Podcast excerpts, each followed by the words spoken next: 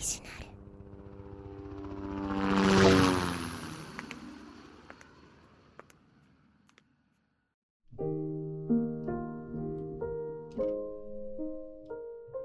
認知症母、介護殺人事件、第4話。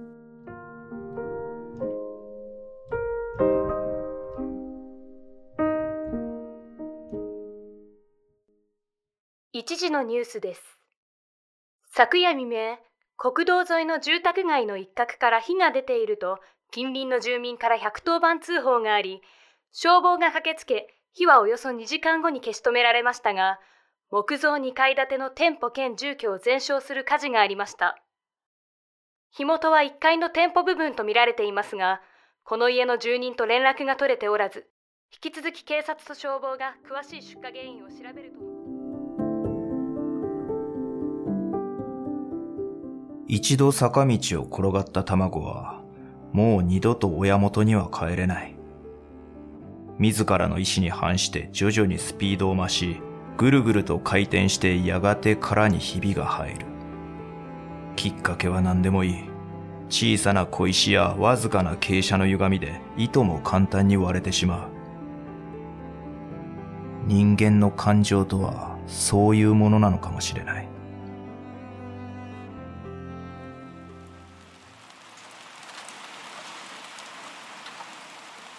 一緒に死んでくれるんですよね。深々と下げた彼女の頭が上がるのを待ってから、私はもう一度確認するように尋ねた。彼女とこうして向かい合うのは初めてだった。細い顎に筋の通った鼻。化粧っ気はないが、鏡越しでなくても彼女の肌は透き通っていた。私で、いいんですか？え？本当に、私で。確認したつもりが逆に聞き返されてしまい、私は一瞬返答に詰まった。も、もちろ無理しないでください。ん。いや、無理なんかしていません。僕は本当にさっき、私が死にたいなんて言ったから。違います。いや、確かにそれもあるかもしれません。でもそれだけじゃない。僕は、僕はずっと死に場所を探していたんです。そこにあなたが現れた。だから、彼女は私の声を遮るように背を向けると、おもむろにサイドテーブルの上のハサミを手に取った。それはさっきまで私の髪の毛を切っていた銀色に光り輝く左利きのハサミだった。わかりました。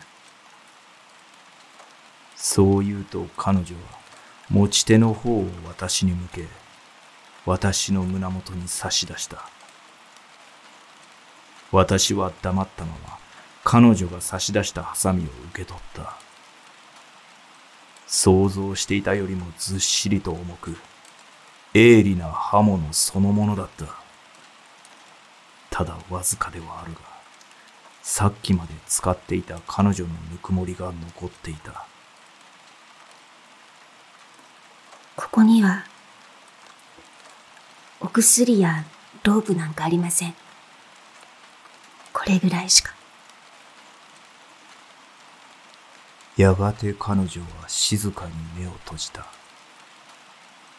ぼんやりと照らされた蛍光灯の下で、ハサミを持つ私の手が小刻みに震え出した。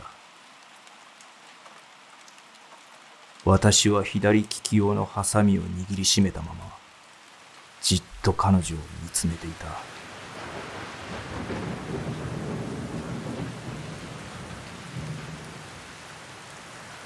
怖いですよね。え？目を閉じたままの彼女が絞り出すように言った。死ぬのも、生きるのも、はい。私も怖いです。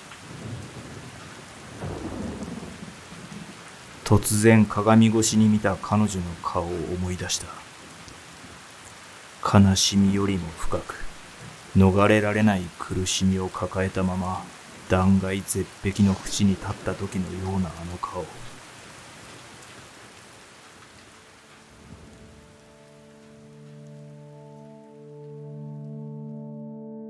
あの表情。どこかで。私の頭の中で写真をスワイプするようにこれまでの景色が次々と浮かんでは横に流れていく。これだ。頭の中があの時の情景をはっきりと映し出す。母とはもう何ヶ月もまともに口を聞いていなかった。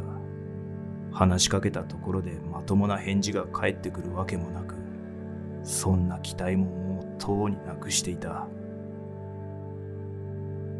2DK の木造アパートで着替えと食事排泄そして2日に一度の風呂。人として最低限の生活を維持するだけで私は精一杯だった。わずかな手当と日に日に少なくなっていく蓄えに怯えながら出口の見えないトンネルの中をただよろよろと歩くほかなかった。あの日雨が数日続いた後のある晴れた日の夕方いくらか肌ツヤがよく見え機嫌も悪くなさそうに感じた私は母の髪を整えることにした。世間の風潮を見る限り当分外出はできそうもなかったしわざわざ家に来てもらって誰かに整えてもらうほどの余裕もない。白髪だらけの母の髪は何ヶ月もほったらかしだったせいで後ろで優に結べるまで伸びていた。風呂場の前に新聞紙を敷き服を脱がせた母を座らせ肩に手ぬぐいをかけた。母はしばらく目の前の鏡に映る自分の姿をぼーっと眺めていたがやがてあの作り話を話し始めた。常連の口癖や髪質シャンプーの仕方に至るまでまるで昨日のことのように饒舌だった。私は黙って手を動かしていた。いやあえて耳に入らないように意識していたと思う。母は時折私を誰かと勘違いして話しかけてくる。そのはしゃぎっぷりが余計に私を苛立たせた。そしてふと乱雑に切り落とした前髪に母はイチャモンをつけ始めた。私は母の顔も見ずにつぶやいた。だったら自分でやれよ。これまでに遊びでも誰かの髪の毛を切ったことなどない。遠い昔、母が理容師をやっていたと聞いてからも、髪を切ることに何の興味も持たなかった。ましてや、切る順番やその方法など、私には皆目見当もつかない。ただ、みそぼらしく伸びた母の髪の毛を切り落としてしまいたかった。それなのに。それだけなのに。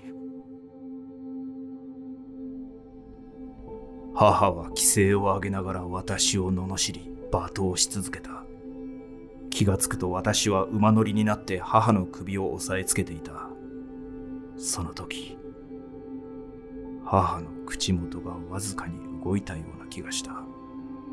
何か言おうとしたのかもしれない。しかし、一度転がり始めた私の感情は決して止まることはなかったその最後の母の顔悲しみよりも深く逃れられない苦しみを抱えたその顔が私の頭の中で浮かんでは消え浮かんでは消えていた。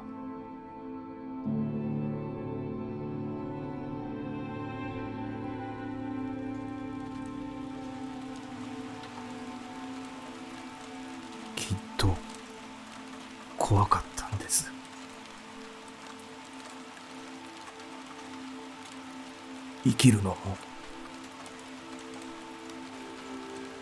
死ぬの。も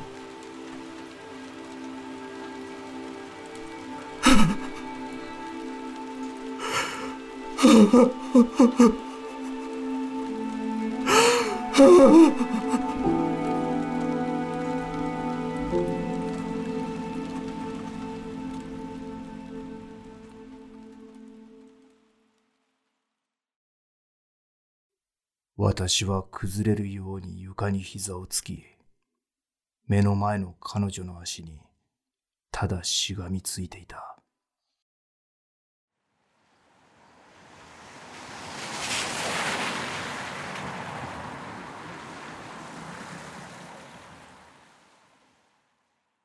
どれほどの時間が経ったのか、私はぐったりと床に座り込んでいた。そのすぐそばで、彼女も同じように座ったまま、ただぼんやりと宙を眺めていた。誰にも気づかれないって、寂しいですよね。え？死んだら気づいてもらえますかね？私には答えられなかった。ずっと思ってました。消えてしまったらどんなに楽だろうって。狭い店内を眺めながら彼女は続けた。ここが私のすべてだったんです。私、小さい頃に父を亡くしたんで、うんあんまり思い出がないんですけど、あの人と出会った時、同じ匂いがしたんです。昔の、古臭いんだけど、ほんのり甘くて、懐かしい匂い。それ、椿油。髪だけじゃなくて肌にもいいんです。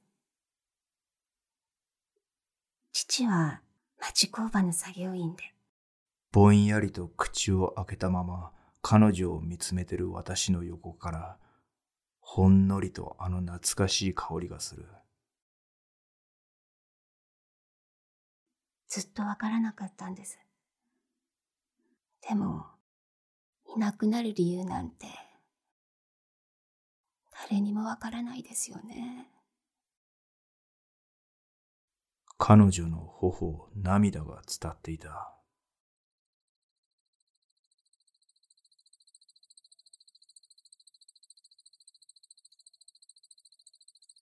雨、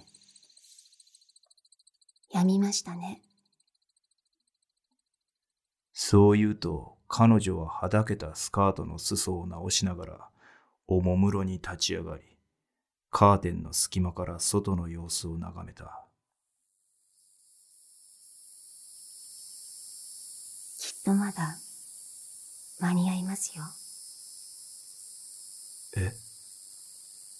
お泊まりになるところ。市内まで出ればまだどこか。一緒に彼女にその言葉が届くよりも前に私は立ち上がっていた一緒に行きませんか？私は彼女は小さく首を横に振った。そして再び窓の外に目を向けた。目線の先には雨に濡れたサインポールが佇んでいた。でも嬉しかったです。気づいてもらえて。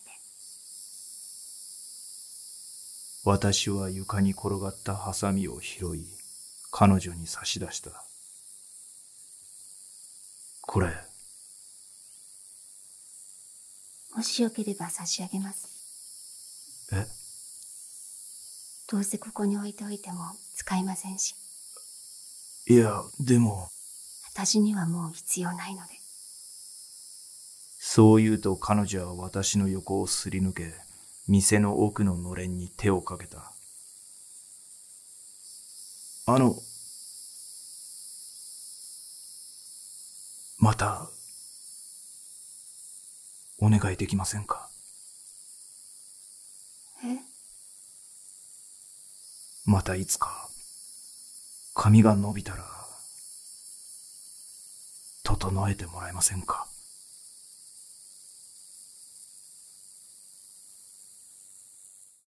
私でよろしければ。